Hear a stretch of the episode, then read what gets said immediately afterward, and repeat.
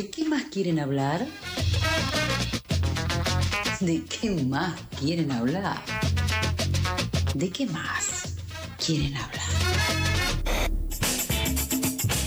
La columna de Chicas Poderosas Argentina.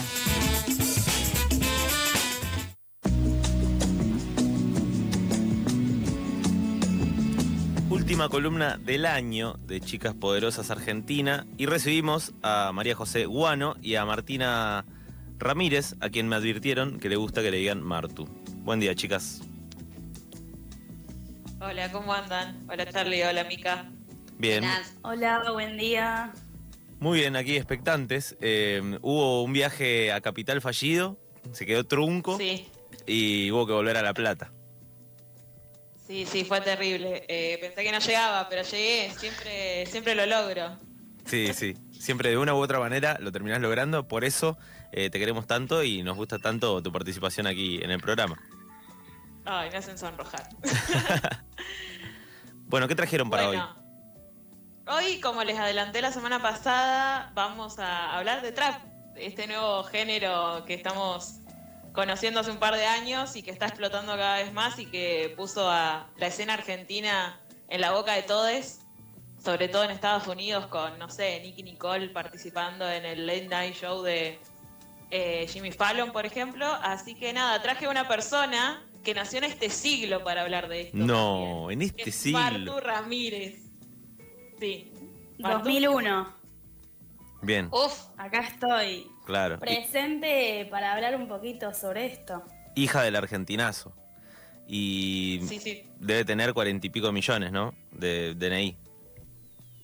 43. ¿Apostamos? 43. Para mí, para para para, eh, ay, yo 44 tal vez. Bueno, ya está. Martu. ¿Cuánto te- ¿43 o 44 millones, Martu? 43. Ah, bien, bien. Bien, bien. Ganó Mica, ganó Mica. Igual que numerito, ¿no? En fin, eh, bueno, Sí. el trap eh, surgió hace cuánto, está hace rato, digamos. Eh, si bien yo siento Hace que rato. hace poco se empezó a, a escuchar en todos lados. Sí, sí, el trap existe desde los 90, o sea, desde cuando nacimos nosotros, básicamente. Eh, surge en Atlanta, en Estados Unidos. No sé si conocen a Childish Gambino. Sí, un rapero muy conocido. Bueno, hay una serie de él que, bueno, seguramente trata de esto. Yo no la vi, pero me la recomendaron justamente por estas cuestiones. Así que el trap surge ahí, en, en los 90. Y eh, es un subgénero del rap porque no solo eh, cambia la sonoridad, sino que también canta, eh, cambia la- el contenido de las letras y también cómo se canta en cierto punto, porque bueno, más que nada se rapea, casi que se habla el trap un poco, porque no respeta las métricas de, de- de las canciones. Y además las letras suelen ser un poco más oscuras, junto con la música como más podrida, más, eh, más sintética si se quiere. Y las letras empiezan a hablar más de las problemáticas de, de- que se viven en los barrios de allá y el consumo de drogas, eh, bueno, más o menos la cumbia villera acá en Argentina, pero bueno, allá con otro estilo de música básicamente. con el trap. Eh, exacto, sí. Son medio géneros hijos de, de las crisis, básicamente, y de las problemáticas sociales.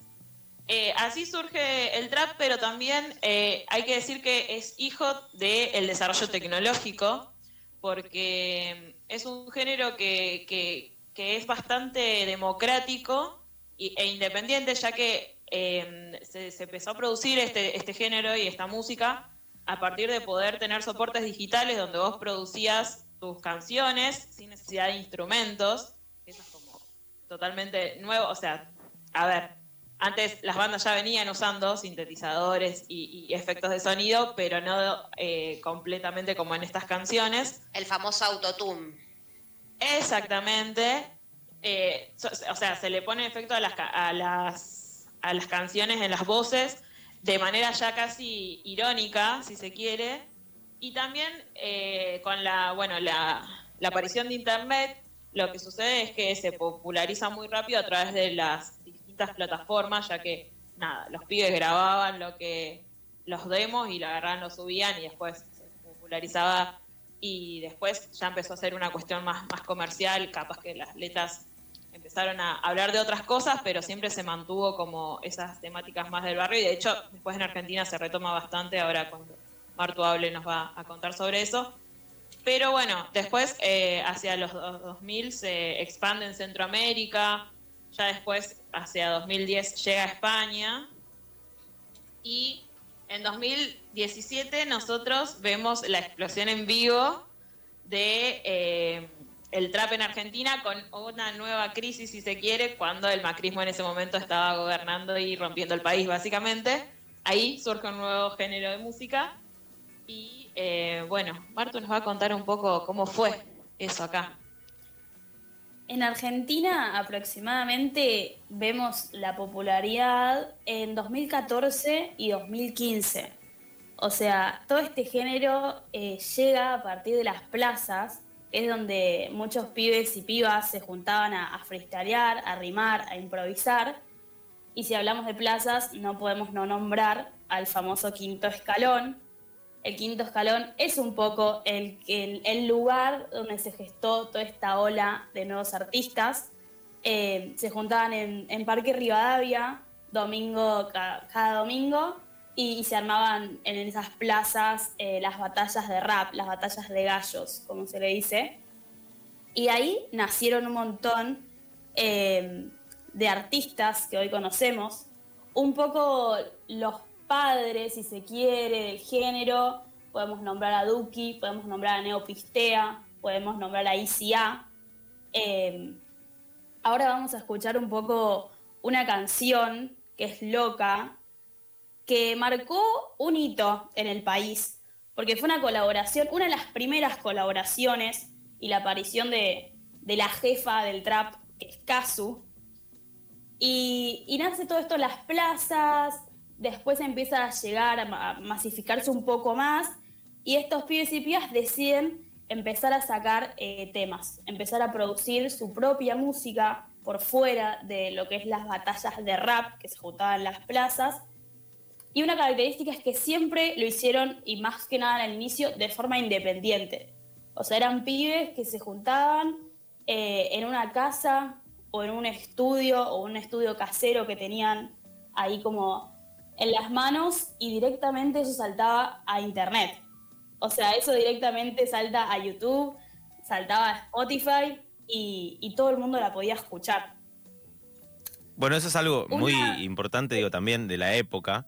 Eh, tener las, la herramienta ahí tan al alcance de la mano, decir, bueno, esto lo hago eh, en mi casa o grabo esto que están haciendo estos chicos, se sube a YouTube y más allá de que hay varias eh, variables, ¿no? Valga la redundancia, que hacen que un video sea muy visto o no, pero ya da la posibilidad de que cualquiera pueda acceder a él. Exacto. El acceso y el desarrollo de la tecnología, como dijo Majo antes, fue clave para todos estos pibes y pibas eh, en hacerse famosos, por así decirlo.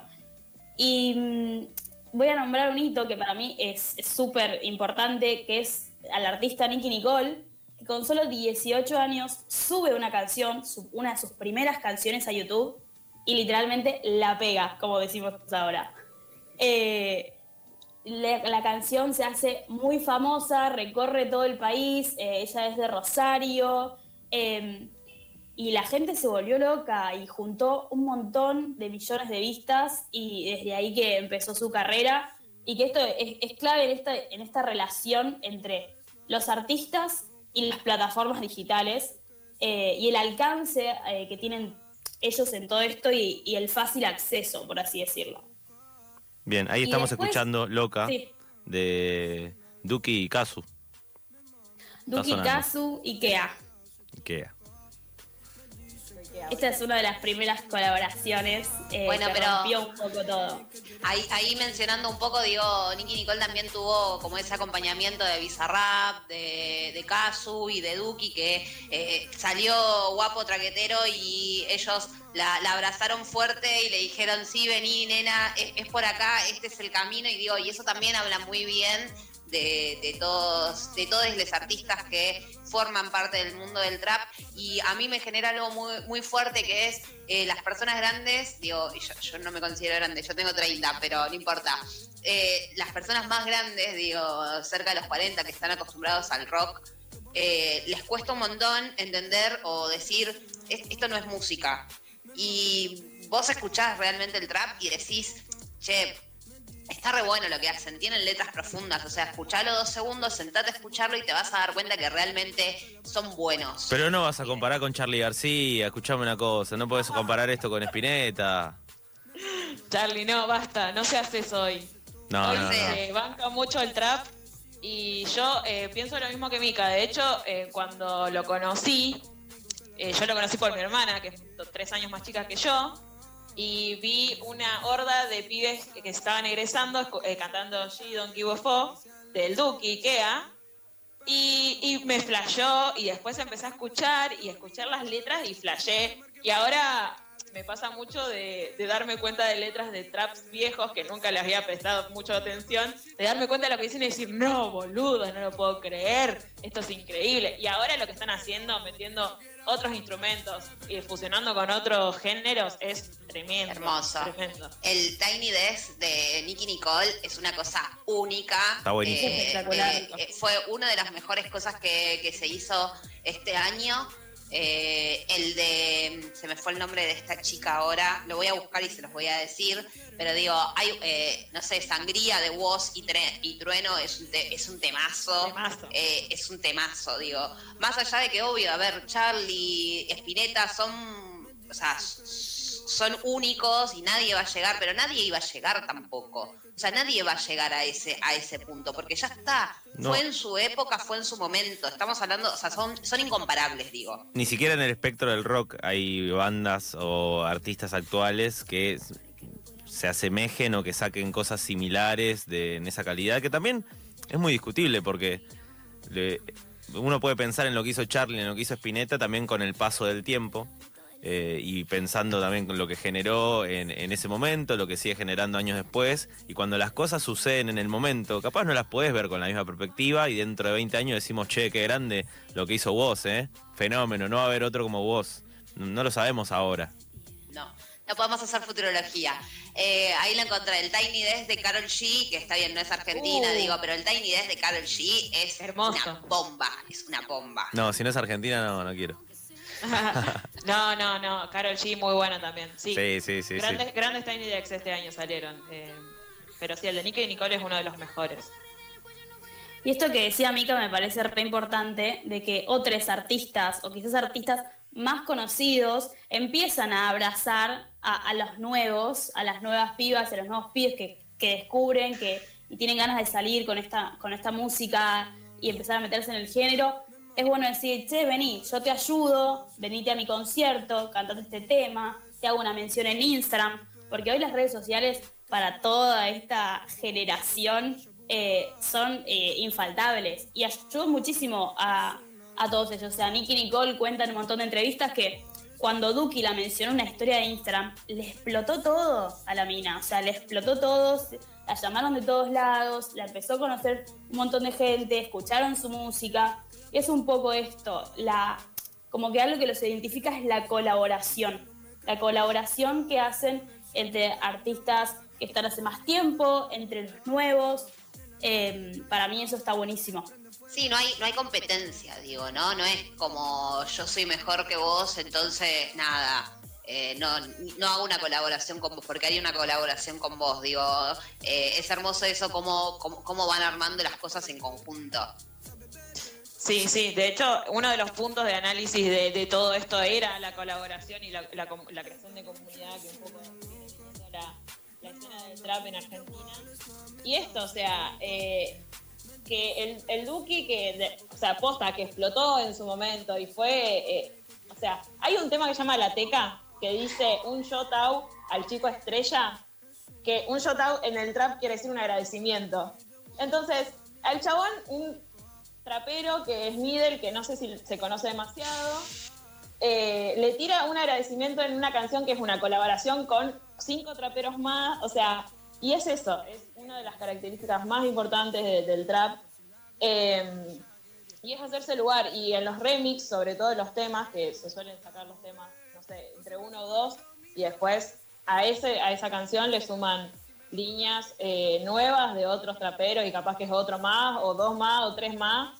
Y no sé, hay un himno a la colaboración en el trap que es eh, Tumbando el Club, que son siete minutos de tema, o sea, es la Bohemia Rhapsody del trap, y son 10 personas cantando y tiran una cantidad de información en esa canción.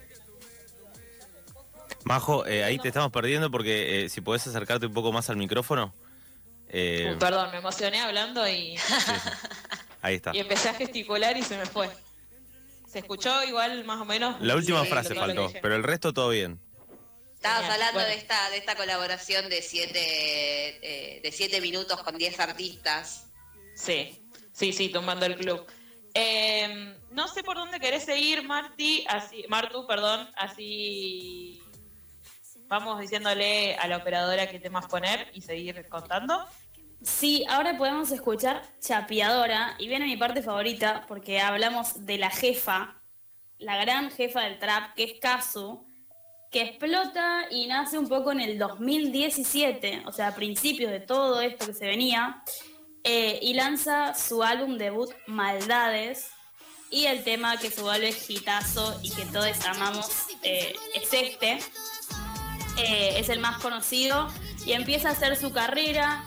Y al principio era, no digo que no había otras pibas, pero Kazu logró como pisar un poco más fuerte y por eso eh, todas las otras pibas la, la medio que la adoptaron como la jefa y la jefa del trap, porque es un poco la que empezó todo esto eh, junto a Duki, Kea y, todos esos artistas.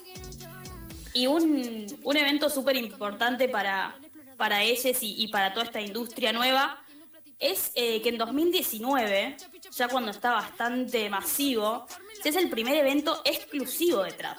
O sea, en 2019 se hace el Buenos Aires Trap, que fue aproximadamente alrededor de más de 20.000 personas y era un line-up exclusivo con todos artistas del género estaba Duki, eh, me acuerdo que vino Bad Bunny, eh, también de afuera, estuvo Catriel, estuvo Babi, estuvieron un montón eh, y fue como el primer gran evento donde eh, estaban todos juntos. Sí, está muy bueno que pase eso también porque mm, incluso, bueno, eh, varios artistas de trap empezaron a sumarse a festivales eh, masivos como el Cosquín Rock y eh, en este chiste que hacíamos de la resistencia de gente capaz más grande que está acostumbrada a consumir rock, pero que también pasa con gente más joven que es como que tiene ahí un- una barrera en cuanto al género musical empezaba a hacer el chiste de, bueno, eh, ¿para qué voy a ir si ahora es el Cosquín Trap? Yo no quiero ir al Cosquín Trap, yo quiero ir al Cosquín Rock. Y es como, bueno, poco termo tal vez me parece. Porque también eh, es, eh, me parece son ritmos que si uno los ve en vivo, eh, los puede bailar, los puede disfrutar y está buenísimo. No, y creo que también hay algo, a de- desmitificar, que es un poco esto eh, de, bueno, ellos nacieron con el autotune y, y ha- y hay canciones que hacen referencia al autotune bastante, eh, entonces uno piensa que cuando va a escucharlos en vivo va a escuchar otra cosa porque está todo masterizado. Y después te das cuenta, digo, y vuelvo al Tiny Desk de, Nicky Nicole, que, fue fantástico porque mezcla sus propios temas con eh, ritmos de tango y trae una banda que es alucinante y es lo que llevó a los shows del- de, de esta, gi- de esta mini gira que hizo hace poquito en el Gran Rex, estaba con eh, bail- bailarines de tango eh, en el escenario, digo, eh, es una cosa que eh, hay que empezar a valorar desde otro lado también. Sí, por Sí, supuesto. Y el sí. caso puntual de Kazu, eh, en lo personal, la admiro mucho porque ni siquiera es que estuvo desde en Buenos Aires desde sus inicios. Ella estuvo en Jujuy, con todo lo que implica para cualquier persona que vive en otra provincia, eh, mudarse para acá, venir, viajar, instalarse, conocer gente aquí. Y además es hincha de River, tiene un tatuaje de River en el brazo. Eh, doblemente Sí. la valoramos por eso. Y la pará, quiero decir que la valoramos también porque es un artista que apoya a las pibas en el fútbol y para mí Sí. eso es importantísimo. O Fue a visitar a las chicas de fútbol verla femenino River. su- subiendo a sus historias de Instagram todo, todas las fechas del partido de las pibas de fútbol femenino, para mí yo dije, sos la jefa máxima, amiga, no puede ser. Amiga, soy la jefa, Casu, ¿estás escuchando? Sí, no, la Casu es jujeña y estuvo estudiando muchos años cine en Tucumán. O sea, la chabona es increíble, es una artista, pero multifacética por todos lados. La chabona dirigía sus propios videos al principio. Siempre cuenta que era una obsesiva con todo eso. Eh, y además, eh, bancó el feminismo desde el principio. O sea, fue una de las que se plantó en 2018. Eh, o sea, muchas minas eh, de, que hacían trap en ese momento, lo primero que le preguntaban era, che, ¿y cómo es tu relación, el tema del feminismo con los pibes y qué sé yo? Y algunas pibas como que decían, no, yo con los pibes estoy todo bien, a mí no me hacen nada, qué sé yo. No reconociendo cierto privilegio de tener de estar en la escena. Y Casu fue una de las que se plantó, que también en un momento le jugó un poco en contra, si, se quiere, pero se ha... eh, eso ya pasó y, digo, y, y ha hecho cosas divinas como el año pasado, si no me equivoco, un disco a partir de los eh, poemas de Alfonsina Storni. O sea, un disco de trap a partir de los eh, poemas de Alfonsina Storni, que es un montón, y fue fantástico, hermoso, maravilloso. Eh, no sé si... Y antes, ¿Querés antes de seguir con lo último, eh, quiero que escuchemos un poco la freestyle session de Trueno y Bizarrap, porque ese tema, o sea, rompió cualquier tipo de récord. Em, es el trueno es la sesión improvisada más vista eh, en la historia de YouTube. O sea, supera- superando a Cancerbero, a Eminem. O sea, hoy tiene dos- 202 millones de vistas. Y cuando salió, fue como el primer boom de los dos. Pues tenés a Trueno freestyleando eh, y a Visa, que fue conocido por remix de, de Batallas de Gallos y que hoy en día es una estrella absolutamente internacional y que la está rompiendo toda. Sí, que Tronito, de hecho, y ahí hay una también una alianza muy importante, que es eh, Tronito venía de la FMS. Perdón, yo les digo Tronito, Bocito, eh, todo Truenito, así. Casucita. Ah, Eh, porque yo lo- los amo y ya son amigos. Bueno, Trueno venía de la FMS y el chabón eh, lo conocemos, eh, va, por lo menos yo lo conozco haciendo batallas hermosas, épicas contra el Wozzy, pero era, como vos decías, estos, estos dos se odian, o sea, no, no puede ser. Eh, yo me acuerdo ver la, la Red Bull también y verlo al Woz eh, ganando, ganando contra todo y llegando a la final. Bueno, después perdió contra Asesino en México, pero. Pero eh, ganó en también 2018. eso- En 2018 le ganó. Asesino acá en Argentina. El día, el Sí, 9 de sí, sí. diciembre. Sí, o sea, fue eso también. Se, se empezó a dar de que la, se- la batalla en la plaza empezó a adquirir una importancia mucho más grosa y llegaron, bueno, estas ligas, si no me equivoco, son ligas. Y, y- y se empezó a generar todo un circuito ahí re importante porque un montón de artistas empezaron a tener un lugar donde, nada, dar a conocer su música y encontrar laburo, básicamente, que es fundamental en esa época encima. Marto, ¿vos ibas a decir algo? No, yo iba a mencionar que lo que pasa con Trueno hoy es como algo, uff, súper admirable. Yo estuve en Tecnópolis el mismo fin de semana que él tocaba ahí y la cantidad de pibes y pibas que fueron a verlo a Trueno Tecnópolis es increíble y siento que hay mucha identificación con él. Bueno, siento que, que, siga, eso. que, que- que siga viviendo en la boca es una cosa fantástica, Sí. es una cosa hermosa. Yo siempre dijo, cuando voy a mostrar algo de, de Trueno de, o de Nicky, que son mi- mis favoritos y que Mami Chula va a ser mi, mi tema favorito por el resto de mi vida, creo que lo que cada vez que escucho Mami Chula eh, lo canto como si, si se me estuviera rompiendo el alma. Eh, creo que hay algo de, de quiero ser Trueno eh, cuando sea chica. O quiero ser Nicky Nicole cuando sea chica. Ya está, yo ya no, no, no voy a llegar a ser ellos, ¿no? Pero digo, eh, son una cosa hermosísima. Nunca se sabe igual, ¿eh? Sí. Ah, ya no pasó. No, sí, lo que tiene Trono es, es fantástico y aparte tiene que escucha el género desde que nació.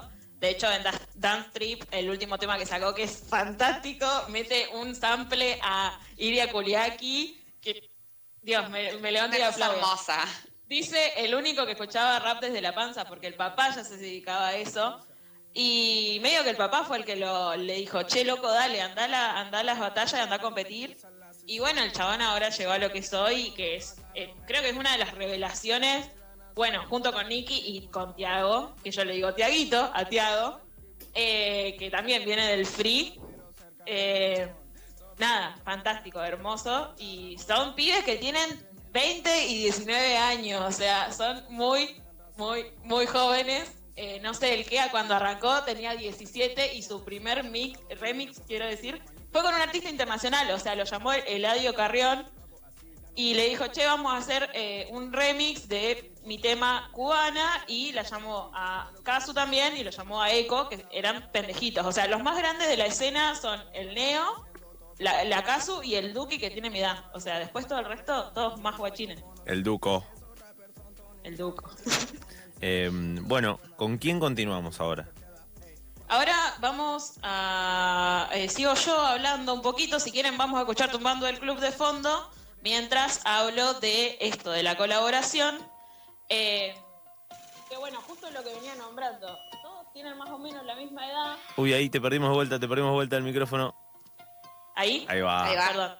Todos tienen la misma edad, entonces fue mucho, mucho más fácil generar códigos entre ellos y que también se amolden a los nuevos códigos que, que- que estaba viendo en la sociedad en general.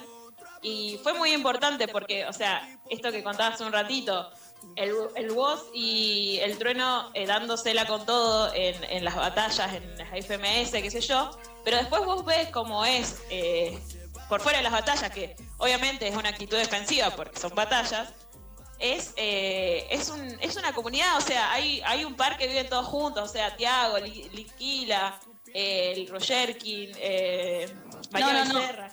Pará, el Rugerkin, me estás matando. Que bueno, perdón, Roger es que King. yo lo digo King. mal, lo digo mal, ya lo sé. Roger ¿Cómo King. se dice? Roger King. Bueno, ese. Lo digo mal y, y no me lo puedo corregir nunca. Eh, bueno, todos esos viven juntos, por ejemplo. Pero bueno, también pasó en su momento de eh, tener la mansión, que era el, el Duki, el Neo y el, eh, y el ICA. ICA es fantástico. Eh, creo que es una de las instituciones del trap y que el único que sigue haciendo el trap puro, puro, puro. Eh, sacó un discazo hace poco. Em, pero también pasó algo muy tremendo con este género, que es que le dio lugar figura y imagen a los productores. O sea, ya venía pasando con otros géneros, o sea, el reggaetón y todo eso. Siempre escuchábamos a los reggaetoneros gritar Tiny y cosas así, que eran los productores. Pero acá empezó a darse la, la cuestión de, de- esperar a ver qué publicaba el Visa, por ejemplo. O sea, em, que el Visa diga, eh, tal fecha voy a sacar un tema con tal persona para, para escuchar un éxito garantizado, porque era eso, o sea, saber que el Visa producía bien y saber que la otra persona era una persona que el Visa había descubierto, o sea, o que le había gustado lo que había hecho y que quería mostrarlo y demostrar el apoyo era invitarlo a hacer una, una session, básicamente. Eh, y que antes no, no, no conocíamos tanto a los productores en otros géneros y todo eso, y hoy sabemos quién es Big One, sabemos quién es Hassan, sabemos quién es Omar Varela, eh, que vienen desde que arrancó y, y después muchos, algunos van teniendo cada vez más lugar y el Visa es como la representación máxima de todo eso, que lo invitan a subir a los escenarios cuando cantan los temas y es como el Visa está ahí paradito, tranqui, pero eh, nada. Está, Crack- crack el Visa. tremendo. por- Crack Elvisa. Y hablando de productores, producción me dice que le quedan muy poquitos minutos a este espacio Sí, porque sí, nos espera. Mijael Kaufman eh, para su columna también de medio ambiente. Sí.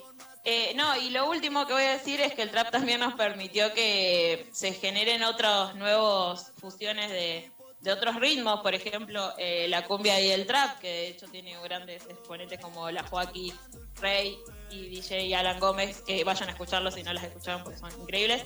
Y que se popularice el RKT, que tenemos a El Elegante como el máximo exponente también. Eh, y nada. Pablito Lescano haciendo colaboraciones ahí también. También. Los sí. Ángeles Azules. Sí. También. Así que, nada, empiecen, empecemos a disfrutar este género. a escucharlo, a prestarle atención a las letras porque es increíble y prestemos la atención a Nicky Nicole, a Bizarrap, al Duki, a Trueno y a Tiaguito, que son el futuro. Y abramos nuestras mentes también, ¿no? Para poder eh, dejar ingresar estos géneros. Eh, ¿Tienen alguna canción para cerrar? ¿O nos vamos escuchando esta? Eh, nos vamos escuchando esta porque decidimos no poner nada porque teníamos muchos temas en el medio. Está bien, está bien. Perfecto. Entonces nos Así vamos. que nos despedimos de esta última columna. Bueno, que sea hasta el año que viene, entonces. Última El columna año que viene. de Chicas Poderosas Argentina aquí en Pasadas por Alto.